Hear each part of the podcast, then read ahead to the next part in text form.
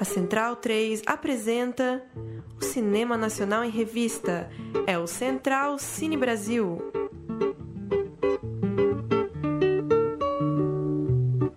Salve, salve! Muito bem-vindo, muito bem-vinda ao Central Cine Brasil, edição de número 188 do nosso encontro semanal que trata do cinema brasileiro contemporâneo, neste 9 de julho de 2020, para falar de Indianara a gente bateu um papo com os diretores Marcelo Barbosa e Old Chevalier Bumel para falar desse filme que narra a trajetória da ativista transexual Indianara Siqueira, uma das idealizadoras da Casa NEM, um abrigo para pessoas LGBTQIA+, lá no Rio de Janeiro, e, portanto, o documentário acompanha a militância da Indianara e das outras pessoas ali envolvidas, também a vida pessoal da Indianara e essa luta que tem uma questão óbvia de gênero, né, uma contra as ameaças aos transexuais no Brasil, mas também que acaba passando pelos últimos acontecimentos da política brasileira, lá pela ótica da Casa Nem, da Indianara e dos atos de rua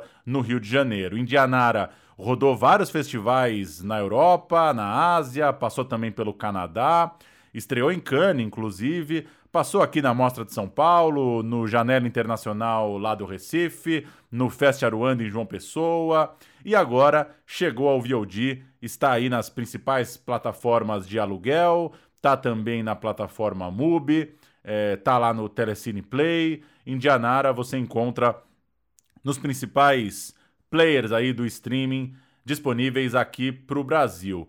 Eu, Paulo Júnior, também Lucas Borges e mais o Murilo Costa. Batemos esse papo com os diretores de Indianara, também passamos pelas últimas do cinema brasileiro. E a gente segue tocando Central Cine, sem estúdio, cada um de sua casa, tentando trazer algumas dicas, algumas estreias, alguns filmes interessantes do nosso cinema atual para você acompanhar, mesmo nesses tempos de cinema em casa. Seguimos nessa, vamos que vamos, boa entrevista e bom programa para todos. A gente volta semana que vem. Quem é hétero? Quem é lésbica? Quem, quem é, é travesti? Quem é transexual? Quem é? quem é homem? Quem é mulher? E aí, onde tudo termina? Né? Tanta briga por identidade de gênero, por orientação sexual, tanta briga por. Ah, onde termina? E aí? Alô, alô, amigos ouvintes da Rádio Central 3, começando mais um Central Cine Brasil, nosso programa semanal sobre cinema brasileiro, edição de número 188. Eu sou o Lucas Borges, aqui novamente para conversar com os amigos Paulo Silva Júnior e Murilo Costa. Como vão, senhores? Dale, Lucas, vamos nessa. Para falar sobre um documentário que esteve em Cannes, que esteve na Mostra de Cinema de São Paulo, rodou o Brasil e rodou o mundo também, que é Indianara. E vamos falar com o Marcelo Barbosa e o Chevalier Bomel, diretores desse documentário, um perfil da militante dos direitos trans, Indianara Siqueira. Como vai, Marcelo? Marcelo, com vai hoje. Muito obrigado por nos atender. Olá, boa noite. Obrigado, obrigada a vocês. Boa noite a todos. Boa noite. Eu vou começar fazendo a primeira pergunta. Até angustiante, de certa forma, a gente notar como, mesmo dentro da esquerda, as trans, né, esse, essa classe é marginalizada e sofre uma série de dificuldades para impor suas bandeiras, levantar suas causas. Né? Eu queria perguntar para vocês é, como foi lidar com o ativismo de esquerda ali e estar tá dentro do universo da, das trans, enfim, da Casa NEM. Como foi é, lidar com, essa, com esse conflito, essa dualidade? Vocês, pelo menos a hoje, acredito que, que já tem uma certa vivência, uma certa experiência né, com o pessoal, bandeiras de esquerda esquerda e já, já colocaram diante das câmeras o, Freixo, enfim, uma série de lutas que são identificadas com a esquerda também. Bom, não sei se é algo tão, tão complexo assim. É... Na verdade, eu, assim, eu vou lembrar de uma cena, algo que a gente vivia dentro da casa né, né, no dia a dia. Era, por exemplo, aulas de alfabetização que aconteciam é, dentro da Casanem, né, para pessoas trans de todas as idades. E, ao mesmo tempo, uma hora depois, uma hora antes, é, rolava uma organização de ato, né, uma preparação de, de ato. E algumas horas depois ainda, a gente ia para o ato, a Casanem toda ia para o ato. Então, o que impacta, eu acho que, né, o que é genial nisso tudo é que até pessoas que não são, que não são alfabetizadas, que não sabem ler, escrever, sabem manifestar, sabem os seus direitos, pelo menos aprendem, né, seus direitos e ergam a, a, cabeça, assim, né, não tem medo de dizer quem elas são, né. Eu acho que isso talvez é uma grande lição, assim, é, seja com o pessoal, com a esquerda, com a direita, eu acho que a questão não é muito do, não é partidária, assim. Boa noite também. É, também acho isso, como a Udi falou. É, a gente foi, foi gravando e se metendo nessas é, situações mas na verdade tinha uma coisa mais construtiva assim do que propriamente contra um partido específico ou não, porque eh, elas estão contra já já tem o um mundo inteiro contra, né? Na verdade, a questão política é mais uma coisa só. Não tem não é assim de verdade uma descoberta para elas ver que o mundo político também é um mundo é, mais fechado. O mundo em geral para elas é mais fechado. É incrível como elas lidam com isso assim, como é que elas se incluem, como é que conseguem se, se incluir mas sim, se, a gente for pensar, hoje em dia, a vanguarda do pensamento social, da política social, talvez não, não esteja mais dentro dos partidos. Mas isso é uma, uma outra discussão longa ainda, né? A gente, a Indianara era uma pessoa bastante, bastante avançada nesse, nesse ponto, de trazer discussões sem, sem diferenciar mesmo ali as pessoas e, e todo mundo tem, tem, tem hora para falar e discutir e todas as vozes são ouvidas. É, é muito vanguarda para a gente isso.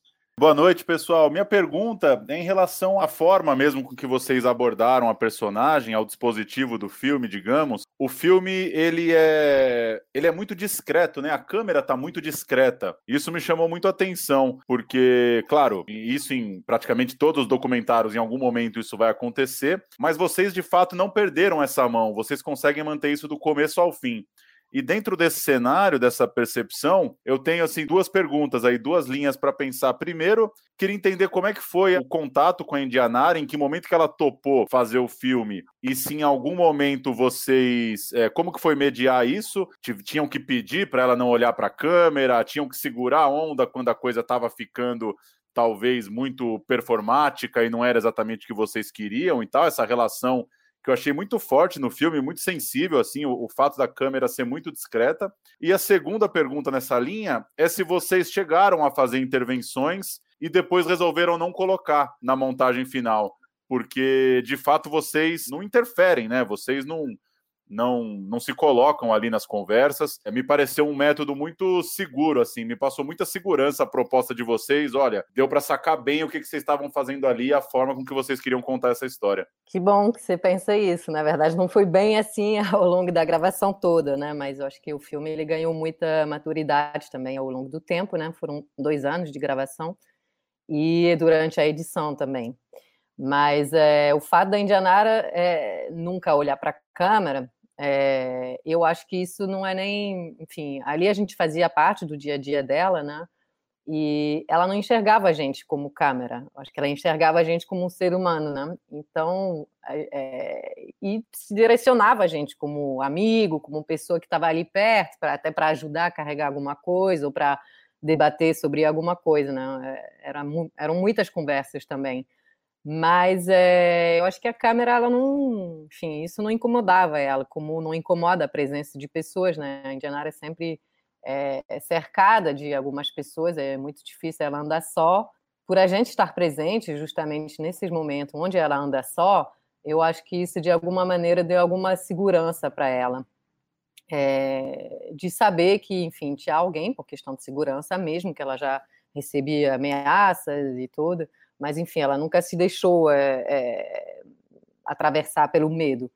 Mas é, eu acho que também a gente tinha essa consciência, Indianara, Marcela e eu, que a gente estava registrando, assim, nós como documentarista, né, a, o registro é muito importante. A gente queria registrar tanto o momento político no Brasil quanto a vida mais íntima da Indianara e do, do grupo dela, do bando dela, né, e, a, e as repercussões da política nesse grupo, enfim, nessa minoria. Então, eu acho que Indianara ela tinha também essa consciência do registro, que a gente estava registrando e que isso podia servir para o futuro, para as próximas gerações, para mostrar a luta dela e do grupo dela. Então, acho que tinha uma consciência assim sobre o registro, né? Marcel, talvez você completa? Dentro da coisa do cinema mesmo, o, o que se fala muito hoje em dia, né, do, de documentário é sobre que dispositivo que você usa, né? Eu acho que pensando assim para trás agora, o dispositivo que a gente fez é, é, era de criar um retrato, né? Um retrato mesmo como se fosse um retrato de artes plásticas mesmo. Então, no primeiro momento, a gente se, se posicionava perto ali, atento e rápido para acompanhar os movimentos da Indianara, do pessoal, e de uma maneira bem discreta, como se fosse quase um, um, um teatro no, sabe? Aquela pessoa que fica de preto no palco e, e para o espectador ela não existe. E isso foi assim. Mas no segundo momento, já não era nem isso mais. É, eu, eu fazia mais câmera e a ideia não era nem mais registrar a Indianara, é, é, a gente queria ser a Indianara. Então, é, é, eu já não perseguia mais ela. Eu tentava adivinhar o que ela ia fazer e ia junto com ela. E, e muitas vezes adivinhava. Os nossos planos são muito fechados, qualquer coisa ela saía de quadro, né? Então, muitas vezes eu, eu, eu conseguia adivinhar e junto respirar junto com ela. Então, tem uma hora que eu já, já não perseguia mais ela. Eu acho que também tem a questão da, né? É, eu acho que o documentário, talvez a câmera é discreta, mas algumas vezes também tem algumas interpelações, né? A Indianara é, enfim, chama a gente como pessoa e não como diretores para ajudar, para falar alguma coisa. E, de qualquer maneira, a gente não tinha muito. A gente não tinha opção né, de ser simplesmente observadores ou escondido, enfim. Ou a gente fazia parte do bando da Indianara ou a gente ficava do lado de fora, mas era impossível assim ficar entre os dois, né? Então a gente acabou mergulhando, né? Eu acho que é mais um, um filme de imersão, assim, sobre o personagem, claro, um retrato, né? Totalmente. A gente, em nenhum momento, a gente é neutro nisso aí. Essa construção, ela foi feita meio calada, mas uh, de jeito nenhum foi neutra. É, tinha um propósito sempre e a gente só não, só não pediu para ela fazer alguma. A gente nunca existiu. É, a gente teve, nunca teve a ousadia de pedir para a Indianara para alguma delas fazer alguma coisa ou repetir porque acho que elas não iam nem topar, sabe? É, a gente só não fez isso porque não era o dispositivo, não era, não era isso, mas de maneira alguma a gente era neutro. E eu acho que também tinha tanta coisa acontecendo assim, né?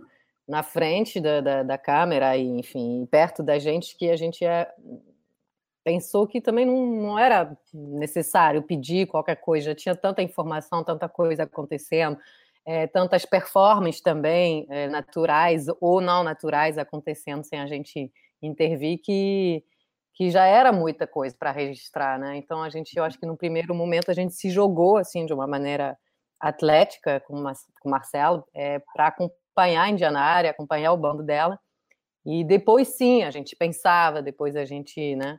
É, depois a gente escreveu, roteirizou, é, roubou com a cronologia, com os fatos para poder construir o filme. De alguma coisa era, para pedir para elas pararem de fazer as coisas, que era muita coisa acontecendo ao mesmo tempo. A gente traz algumas referências na cabeça, né? De alguma maneira, o Glauber Rocha era uma referência na minha cabeça. E eu me lembro da frase do Glauber lá, é, que ele falava: existem pessoas de direita ricas e pobres, e existem pessoas de esquerda ricas e pobres. Então, o que existe, na verdade, são ricos e pobres. A divisão talvez seja mais essa. Boa noite, pessoal. Murilo falando. Uma coisa que eu achei bem interessante do documentário é que vocês conseguem ter algumas cenas bem livres, meio lúdicas até, divertidas. Por exemplo, o marido da Indianara né, limpando o quintal ali de sunga e tênis, uma coisa bem excêntrica. Ou até cenas mais sensuais, como a festa na piscina.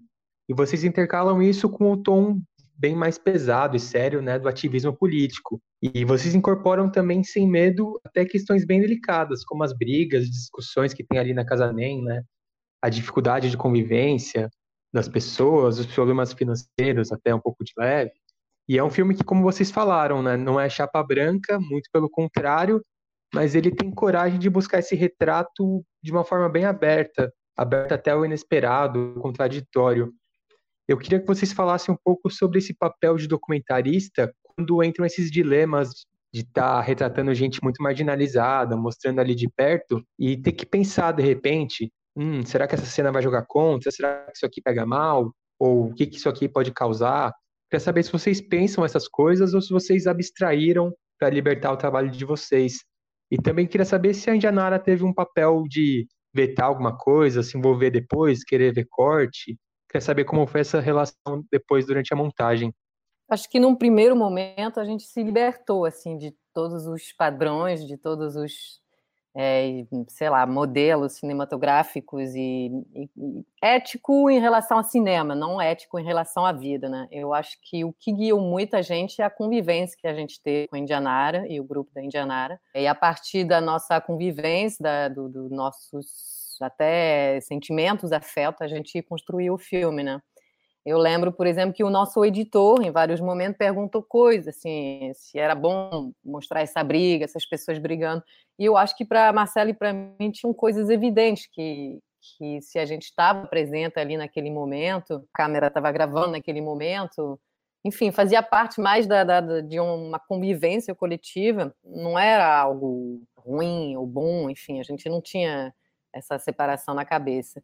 Mas também, claro, o papel da Indianara no filme, que sempre confiou na gente, nunca perguntou nada, nunca pediu nada, enfim, ela viu o filme depois dele ter estreado em Cannes, né? Então, é, ela nunca se meteu na edição e, e eu acho que ela confiou na gente como amigos, assim, né? Pela convivência que a gente teve junto. E eu acho que isso talvez seja o ponto de partida, assim, dessa ética cinematográfica que, na verdade, é uma ética de, enfim, se a palavra, né, é uma humanidade, vamos dizer. Teve uma espécie de, de depuração nossa, assim, no início.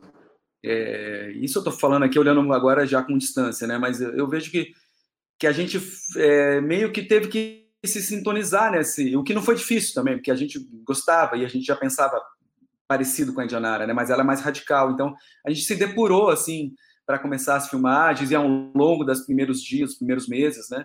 E a gente foi se depurando. Então, não teve essa preocupação, teve uma preocupação, claro, de tratar alguma coisa que a gente não queria, mas os nossos próprios gostos, os nossos próprios, é, as nossas vontades, nosso olhar, ele já foi de um jeito já encaminhado, com, como é que eu vou dizer?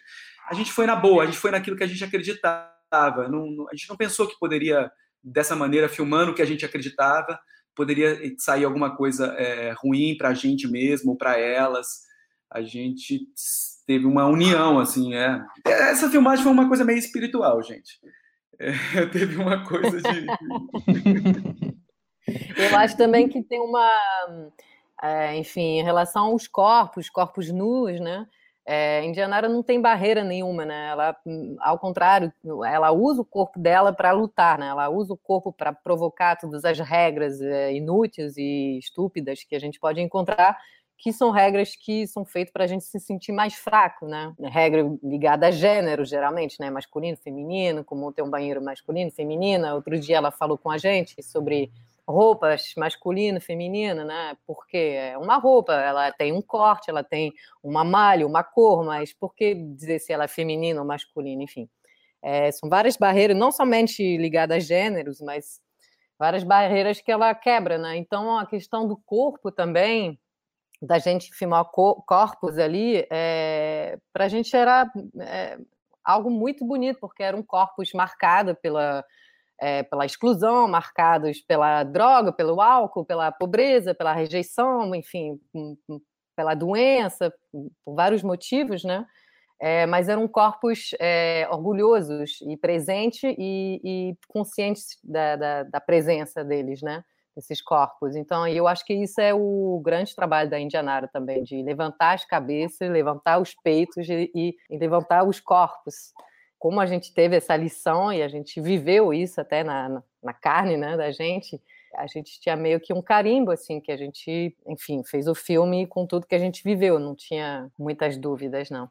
Foi uma surpresa, assim, no final da edição, quando a gente olhou e viu que não tinha nenhuma cena de sexo e nenhuma cena de drogas porque, porque poderia ter, sabe? É, não foi uma coisa que a gente vetou, mas a gente foi construindo a história sem esse tipo de cena. E não porque a gente é contra, enfim, mas é porque a história foi se moldando de outro jeito. Eu acho que talvez a única coisa que a gente evitou, não sei se conscientemente, mas era é, que, é que o filme, eu tenho a impressão que ele, ele registra mais as consequências da, das violências contra o, as pessoas transexuais do que as causas. Então, você não vê ninguém apanhando, não tem isso, mas você vê esses corpos marcados ali, você vê que eles são sofridos, são surrados, eles, eles não estão confortáveis simplesmente vivendo a vida como a maioria de nós. Mas eles são orgulhosos, né? Eles são eles são presentes assim, com, com uma consciência assim de quem são, né? Isso isso é muito forte. Eu acho que talvez é isso quebra toda a questão ética, né? Isso é o cerne de tudo, é, é, é a aproximação né, de, de, pessoas de fora do grupo com, com, com, com, com isso, com como, como chegar. Né? Isso é, no final das contas, é isso. Por que, que essas pessoas não estão mais presentes na nossa vida? Por que, que elas não estão aqui frequentando a minha casa ou, ou, sentando no bar com a gente? Esse, esse é, o, é, o, é a ferida, né? O dedo na ferida. Aproveitando sobre essa participação, esse maior envolvimento de pessoas do gênero no, enfim, nas nossas vidas, no dia a dia, o Brasil ainda é um país pouco é, democrático no que se refere à produção cinematográfica, né? Mas acho que houve alguns avanços nos últimos anos, regionalmente falando, né? Filmes é, feitos fora dos grandes centros, fora do Sudeste, enfim, mais negros também dirigindo, é, participando da, das decisões é, cinematográficas, indígenas. Vendo o Indianara que, já, já é uma surpresa, né? A gente ter trans na tela ali, ter trans como, como protagonistas, né? Dominando a, a tela, já é uma surpresa. E eu me perguntei qual que é o envolvimento, será, de, de trans como diretores de cinema, roteiristas, é, produtores, né? Qual que é a participação? Essas pessoas já conseguem ser protagonistas também do cinema? Pergunto para vocês que mergulharam de cabeça nesse universo, se vocês têm notícia, enfim, se vocês veem avanço da participação de, de trans como protagonistas da direção, enfim, do, do comando cinematográfico.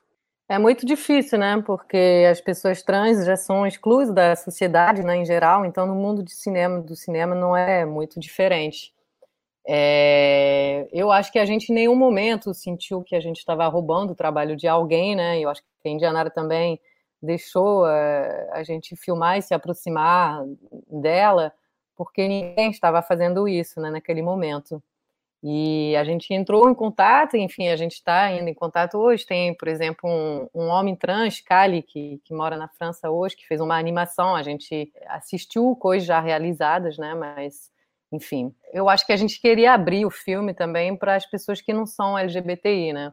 Marcela e eu, a gente não é trans, a gente é cis e a gente ficou profundamente tocado pelas questões, é, não só as questões de gênero, mas pelas questões todas, pela luta da Indiana pela vivência dela e do grupo dela. Então, de alguma maneira, a gente queria que isso possa tocar também um público que não seja só um público LGBTI. Talvez a gente consiga, né, é, trazendo enfim, eu acho que o, o Maurício, que é o marido da Indianara, também é um, uma grande chave para isso. É, a história de amor deles é genial, porque ela é totalmente, são pessoas totalmente opostas, né? O Maurício, que, que é o marido, ele é um ex-militar, ele teve uma educação mais conservadora, ele é católico, devoto, enfim.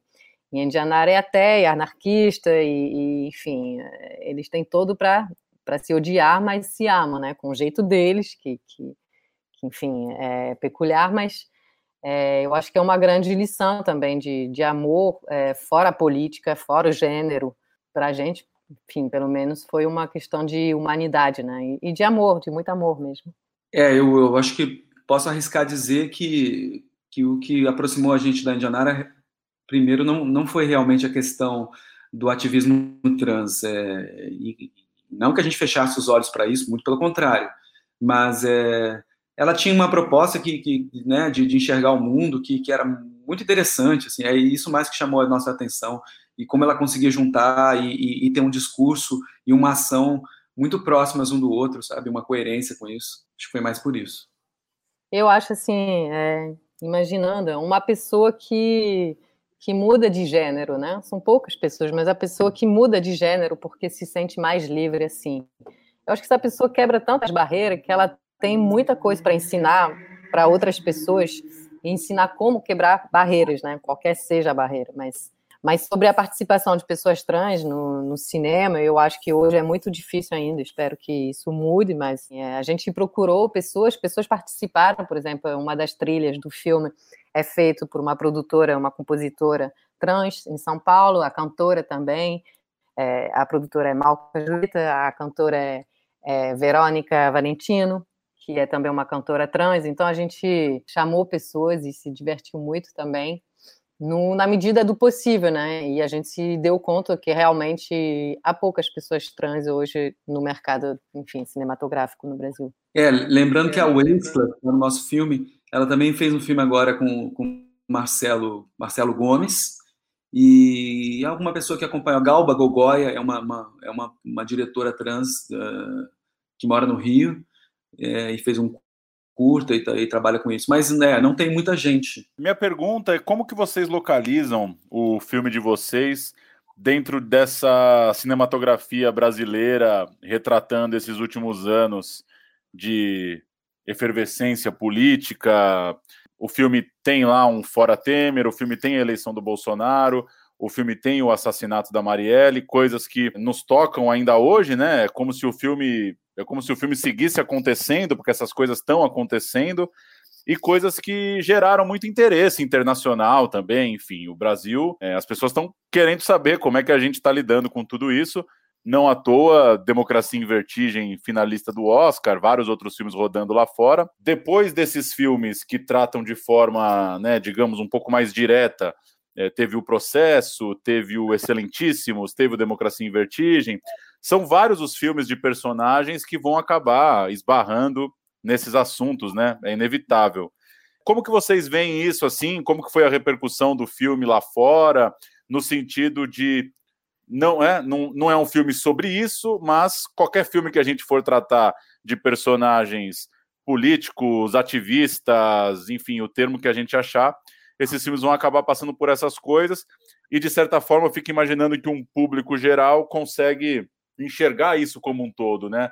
Olha, o Brasil está fazendo documentários sobre pessoas que se opõem ao que está acontecendo, assim. Queria saber como que se dá isso para vocês e até a relação de vocês com esses outros filmes que ganharam repercussão e que, de certa forma, são desse período também, são contemporâneos? Eu acho que é, fora, enfim, eu acho que o mundo está preocupado com o Brasil, né, de fato.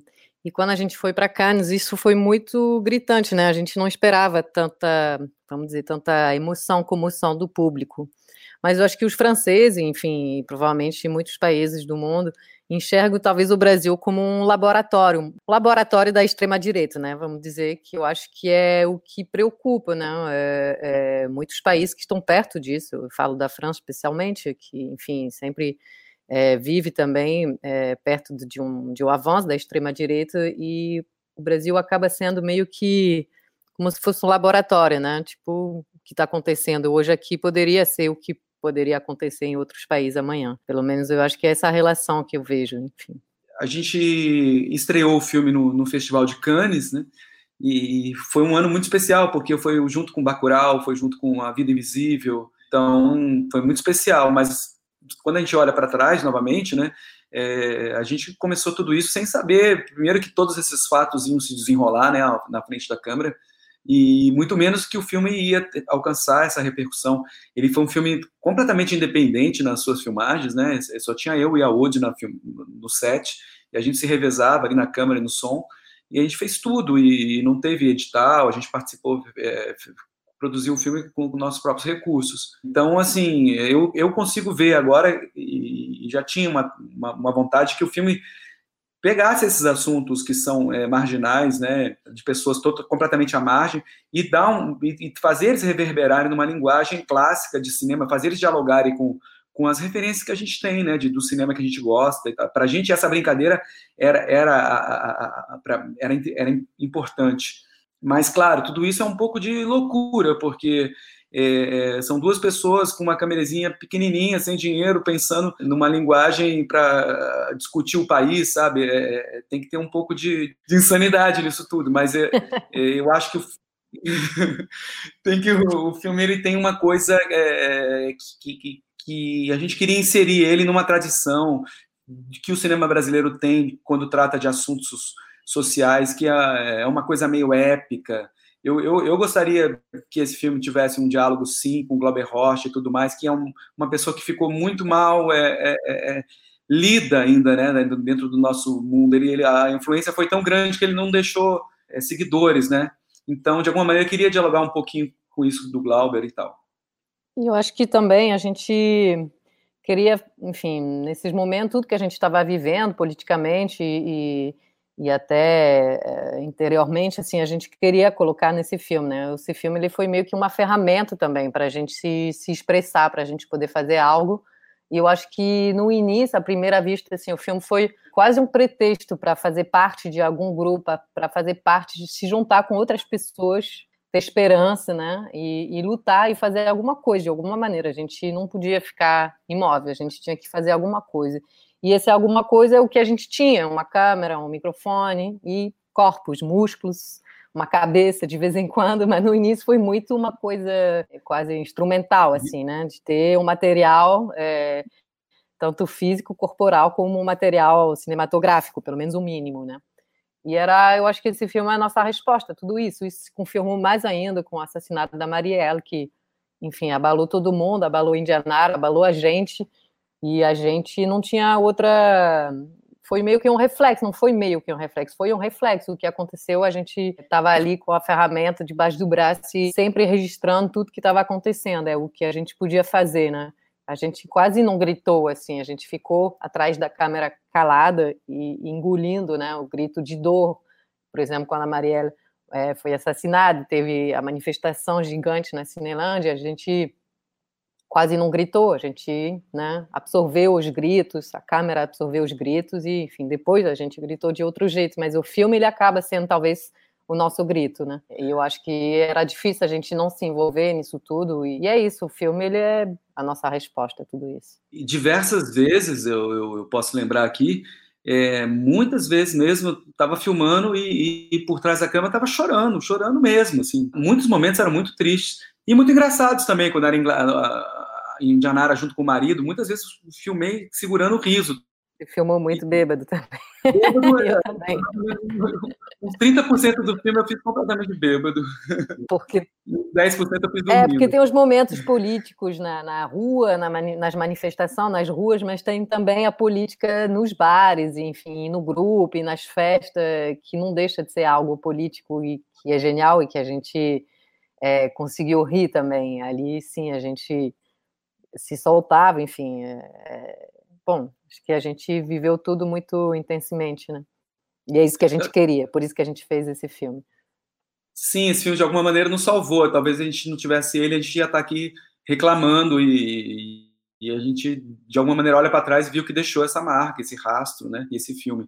Algumas, algumas vezes, só para vocês terem uma ideia, é, a gente ia filmar, filmava um pouco, aquilo não rendia, mas a gente ficava lá com a Dianara conversando e, e, alguém entrava, o papo ia, a gente muitas vezes a gente ia lá para conversar, sabe? É, claro, a ideia era sempre filmar, mas nem sempre rendia. Então tinha é, uma aproximação com a Índia, mesmo antes dela fazer discursos. Às vezes ela é, conversava com a gente. Você viu Índia hoje a manchete? Não sei quem falou isso, o ministro falou aquilo. Por que, que você não toca nesse assunto? A gente falava muito de política com ela, assim, também da vida, independente da câmera estar tá ligada ou não estar ligada. Era, isso quase não fazia diferença. Indianara cura né, também. Indianara cura. Essa é uma relação que imprime na tela, né? Não tem como. Pode não ter roteiro, pode não estar em nada, mas alguma coisa fica. É, o filme ele passou em diversos festivais, é, até naquela saudosa época que a gente ainda tinha sessões presenciais, né?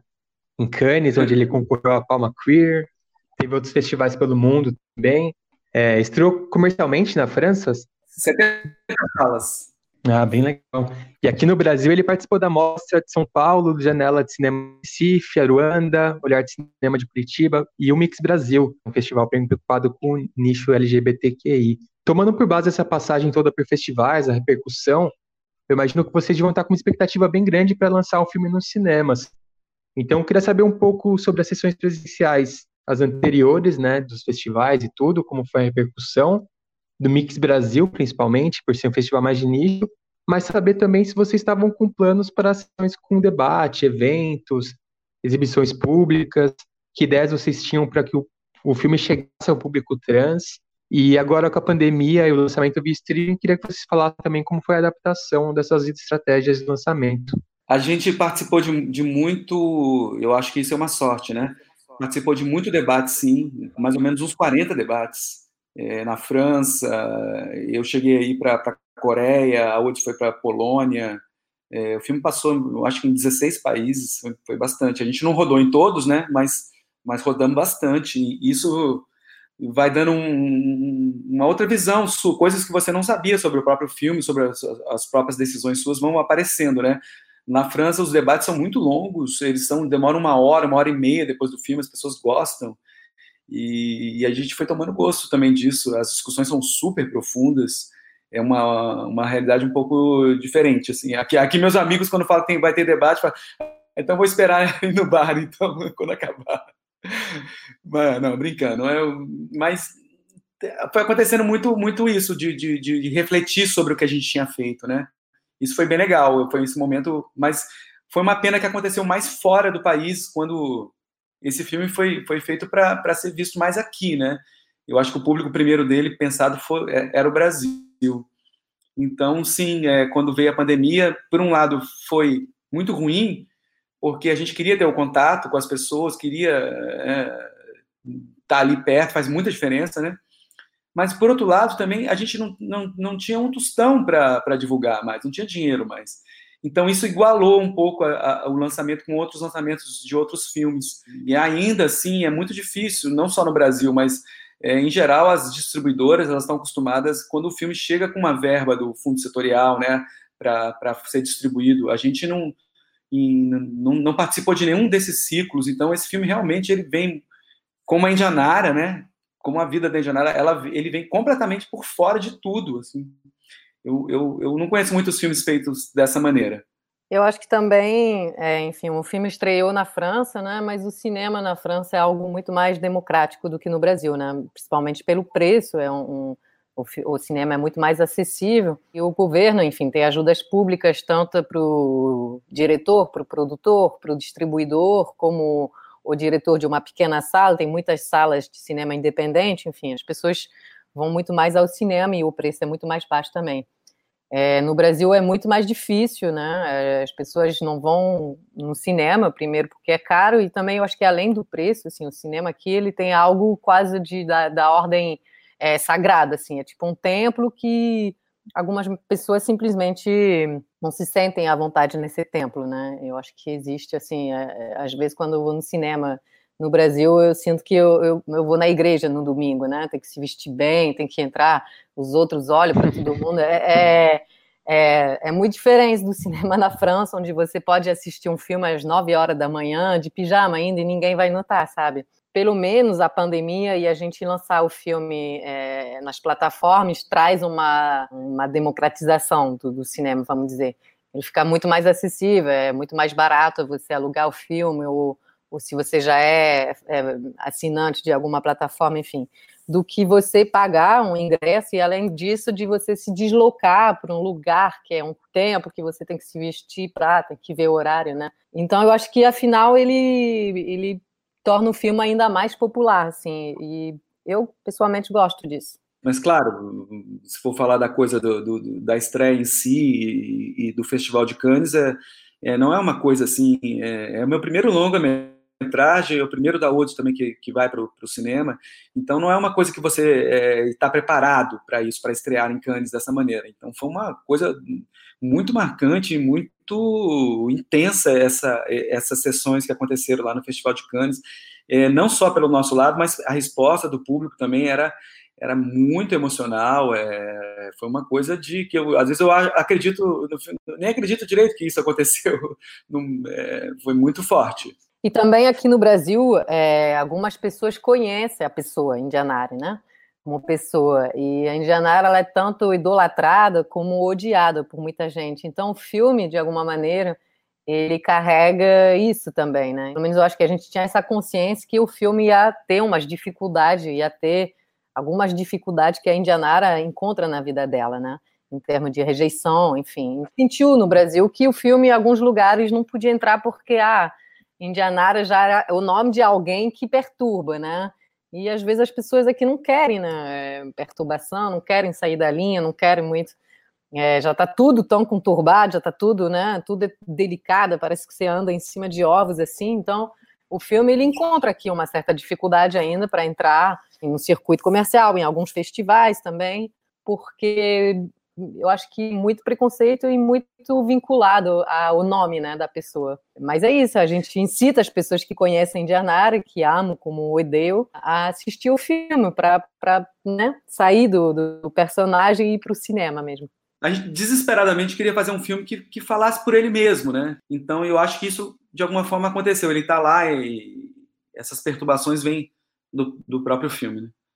Mesmo com cinemas fechados, a gente está sempre trazendo filmes aqui e diretores para o pro nosso programa que de alguma forma podem ser vistos né, no momento pelo público e é o caso de Indianara que está no MUBI, né, vai, vai ficar por alguns dias aí no MUBI, a plataforma que, que a gente não cansa de, de elogiar e de indicar aqui. O, o, cinema brasileiro tem ganhado mais espaço nos últimos dias, com a mostra do Olhar de Cinema, tem Girimunho, e entre outros filmes passaram pelo, pelo Olhar de Cinema lá de Curitiba. A, a partir de 10 de julho vai ter uma nova mostra aí com filmes clássicos do cinema brasileiro, a gente vai falar mais daqui a pouco também.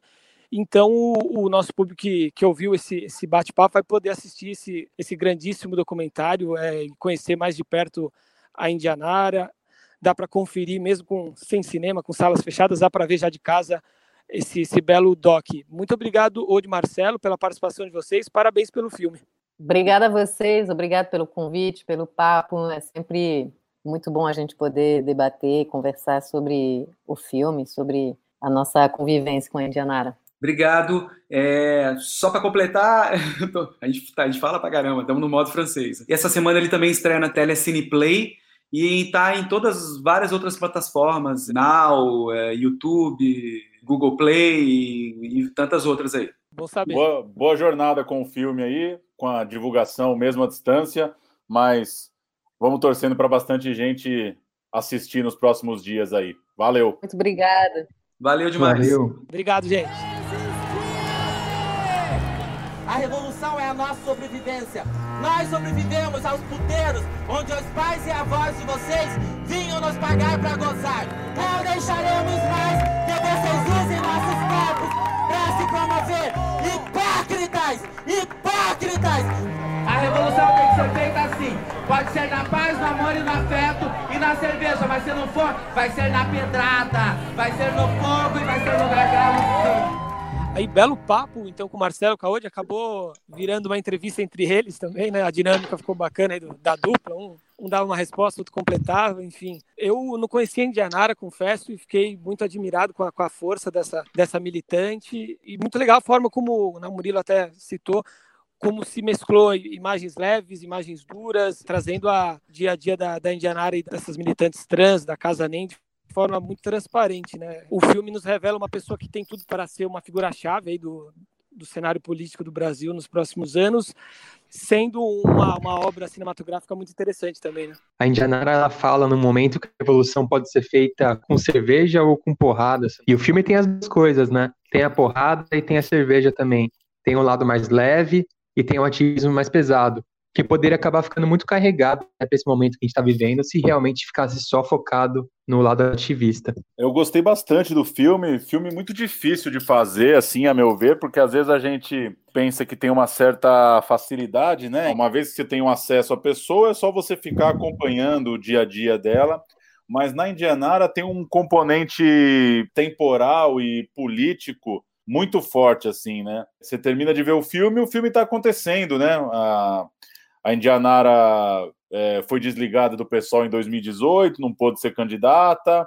Tem uma grande treta envolvendo lá o espaço da casa e coisas que eu acho que nem haveria tempo para o filme entrar de fato, porque é uma questão que a coisa está se desenrolando ainda, né? Como eles disseram, a proposta do filme era fazer um retrato da personagem. É, é muito intenso isso, como as coisas estão acontecendo, né?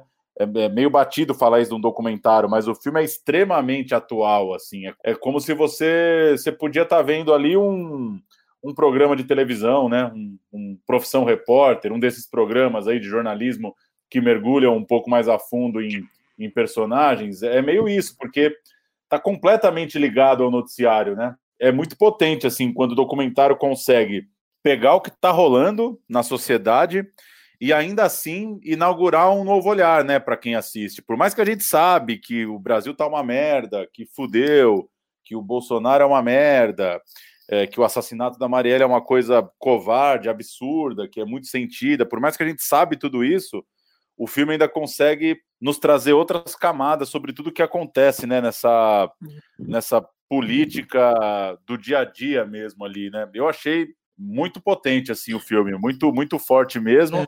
E por mais que, claro, como eles disseram, né, por mais que eles estão do lado da luta, é uma personagem muito complexa, né? Não é para você terminar o filme amando a Indianara incondicionalmente, né? São personagens complexos e são tretas políticas bem complexas aí, mas muito bom, muito bom conhecer mais da personagem e ver um filme tão quente assim para os dias de uma, hoje. Conhecer mais de uma causa também que eu acho que ainda vai dar muito o que falar, que ainda vai conquistar mais mais holofotes, né? Tipo, a causa gay cresceu muito que desde os anos 80 para cá, talvez 70 a luta negra é, já tem mais, mais história também. E essa causa trans tem, tem ganhado, acho, mais notoriedade agora, né? Ainda são pessoas muito marginalizadas mesmo, até politicamente, como a gente falou um pouco, até dentro de partidos de esquerda, né? Enfim, a gente começa a ver mais cantores, agora é, ativistas políticos, trans, é, ainda é algo novo. Eu acho que ainda tá, até choca, de certa forma, é, como essas pessoas vivem é, realmente é, escanteadas né, do, do resto da sociedade e como é difícil. É muito corajosa né, a luta da, da Indianária e das pessoas que estão ali do lado dela. Não à toa, grande parte da classe trabalha na prostituição mesmo. O acesso ao emprego é pífio ainda, né? É uma marginalização muito grande, né?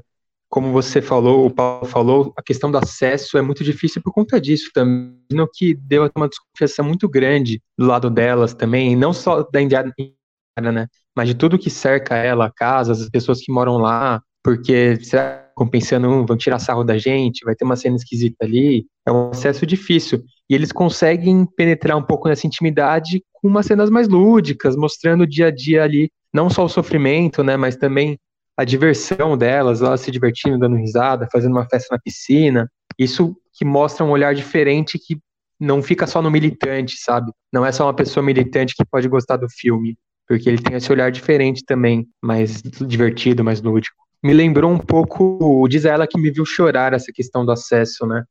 Porque você tá ali convivendo e filmando tudo o que acontece, ao mesmo tempo precisar pesar o que você vai mostrar, o que você não vai, como realmente humanizar aqueles personagens sem quebrar barreiras éticas, né? Sem de repente mostrar uma coisa que eles não queriam, é sempre delicado. E os dois filmes conseguem trabalhar muito bem essa questão. Outra coisa que me fez lembrar também que é uma proposta já diferente, que é o Bicha Travesti, né? Porque lá a Linda Quebrada ela assina o roteiro, né, do filme. Eu não sei se é o roteiro ou se chega a ser co-direção, mas enfim, ela é colocada também como como realizadora, né? Numa num sentido de de trazê-la para a concepção, né? É um filme sobre uma pessoa de uma pessoa também.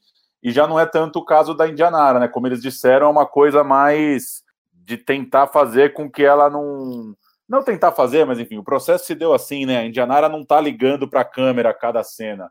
Eu lembrei disso, né? Talvez pelo fato da Lin ser uma artista e do filme ter uma pegada mais performática, trouxeram naquele caso a personagem para a concepção do filme também, né? Ela propõe cenas, né? Interage mais. Indianara é realmente uma coisa mais observativa. Total, ela não está propondo cenas ali, né? E como eles reforçaram aí, filme nas plataformas de streaming, quem estiver ouvindo, dá uma busca em Indianara que vai encontrar.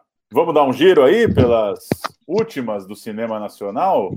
Fazer um registro, a princípio, de um caso é, muito pesado, né, que aconteceu lá numa live da Associação Profissional de Técnicos Cinematográficos, a APTC do Rio Grande do Sul, na última semana, em que uma produtora, a Luciana Tomasi, fez uma declaração completamente racista, né? E depois uma, um pedido de desculpas bastante frágil, né? Que não surpreende ninguém. O debate era sobre o filme Inverno, que é um filme dos anos 80. Tentava ali reunir realizadores do Rio Grande do Sul para tratar de alguns filmes. E a Luciana, em determinado momento, numa pergunta sobre influências né, estéticas e numa pergunta que dizia que tinha uma influência do cinema francês, ela disse, ela citou os sobrenomes né, da realização do filme, né?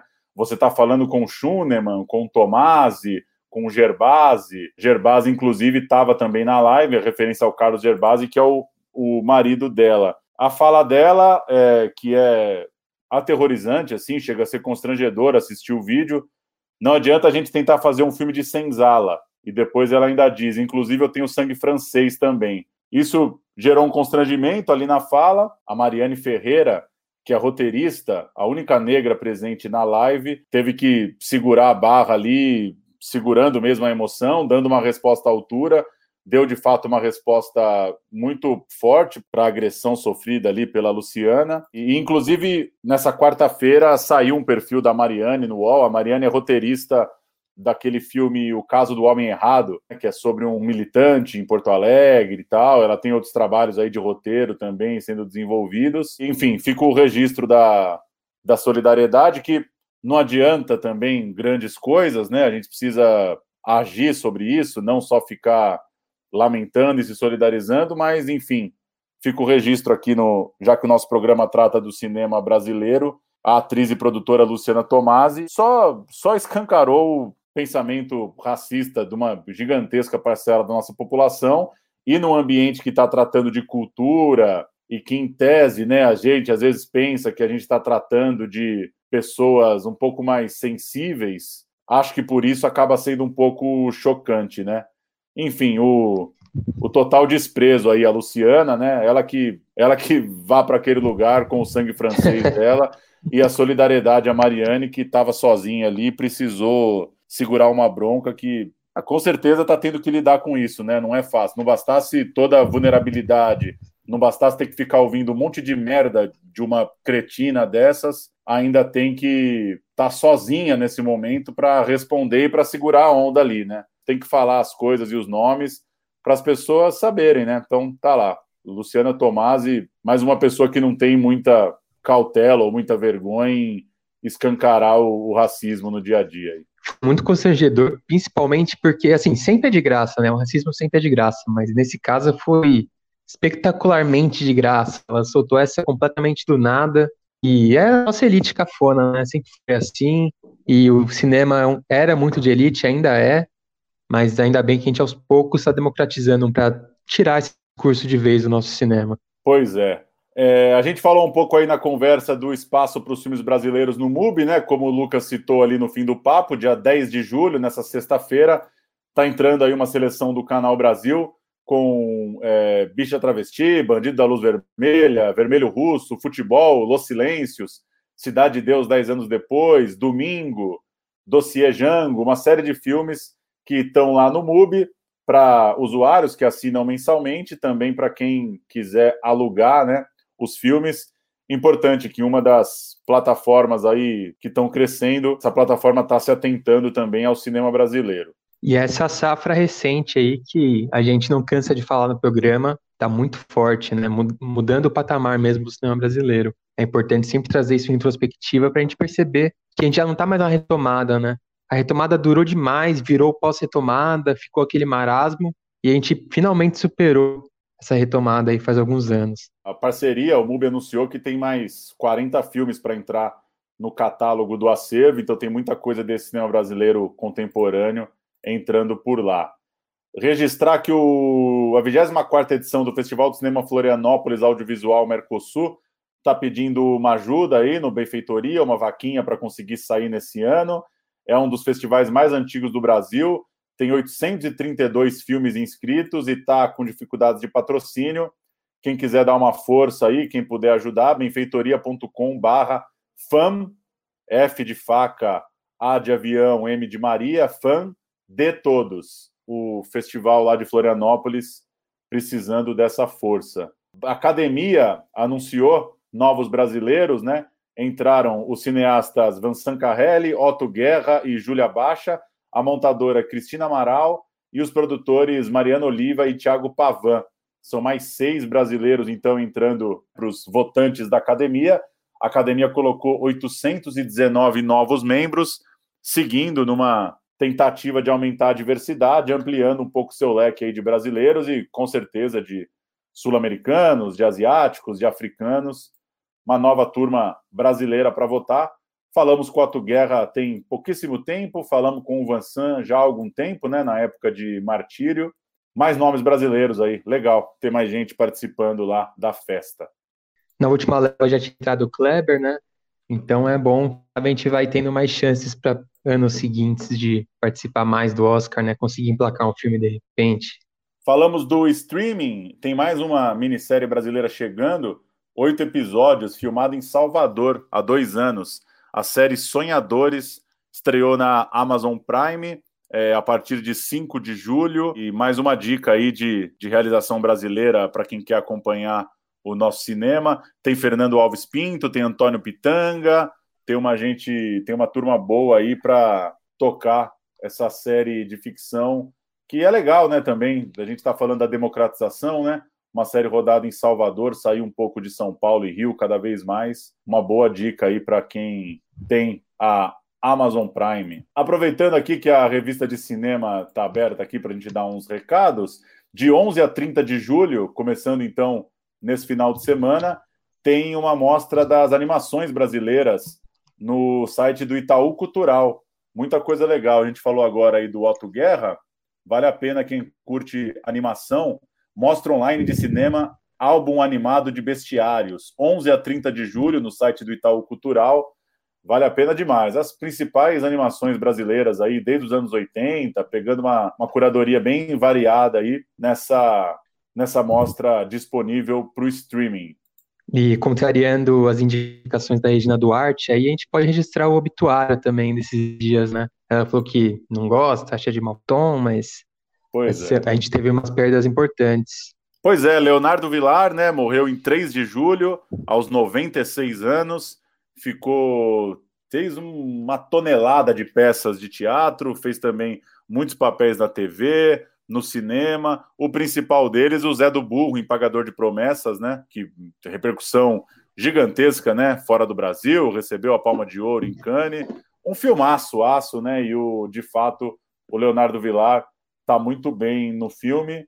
96 anos, né? Menos mal, né? A gente tem perdido tanta gente jovem, pelo menos Leonardo viveu quase um século aí, muito produtivo e é um dos grandes aí do, do nosso cinema. Acho que o último filme dele foi Chega de Saudade, que já tem uns 10 anos. É, que é muito bom dele... também, né? A participação dele bem bonita. Pois é, a produção dele de cinema é mais nos anos 60, é, mas muita coisa no teatro e na TV.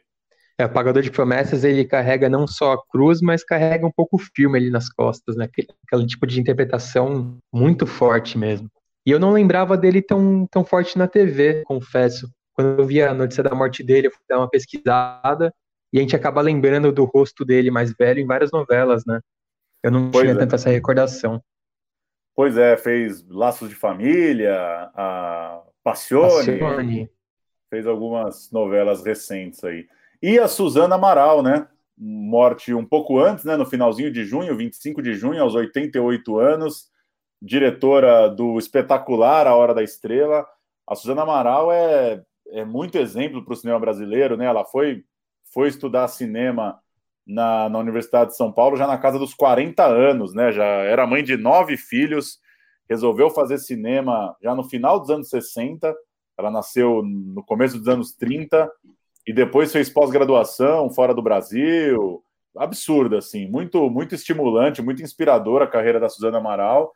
E que se alguém tem dúvidas ainda, né, da, da dificuldade que a gente tem para filmar, dos preconceitos que a gente sofre, fez muito pouco cinema, né?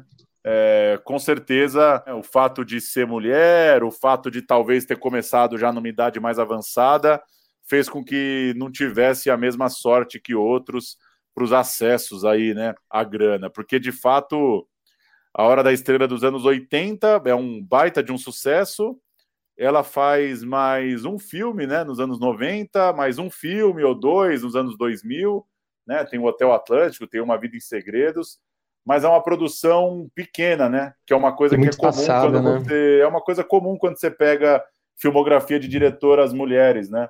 Fica a lição da história aí da Suzana Amaral, né? Alguém que podia ter produzido muito mais se talvez o nosso cinema fosse mais tivesse sido mais generoso com ela. E ela pegou uma época bem ingrata também, né?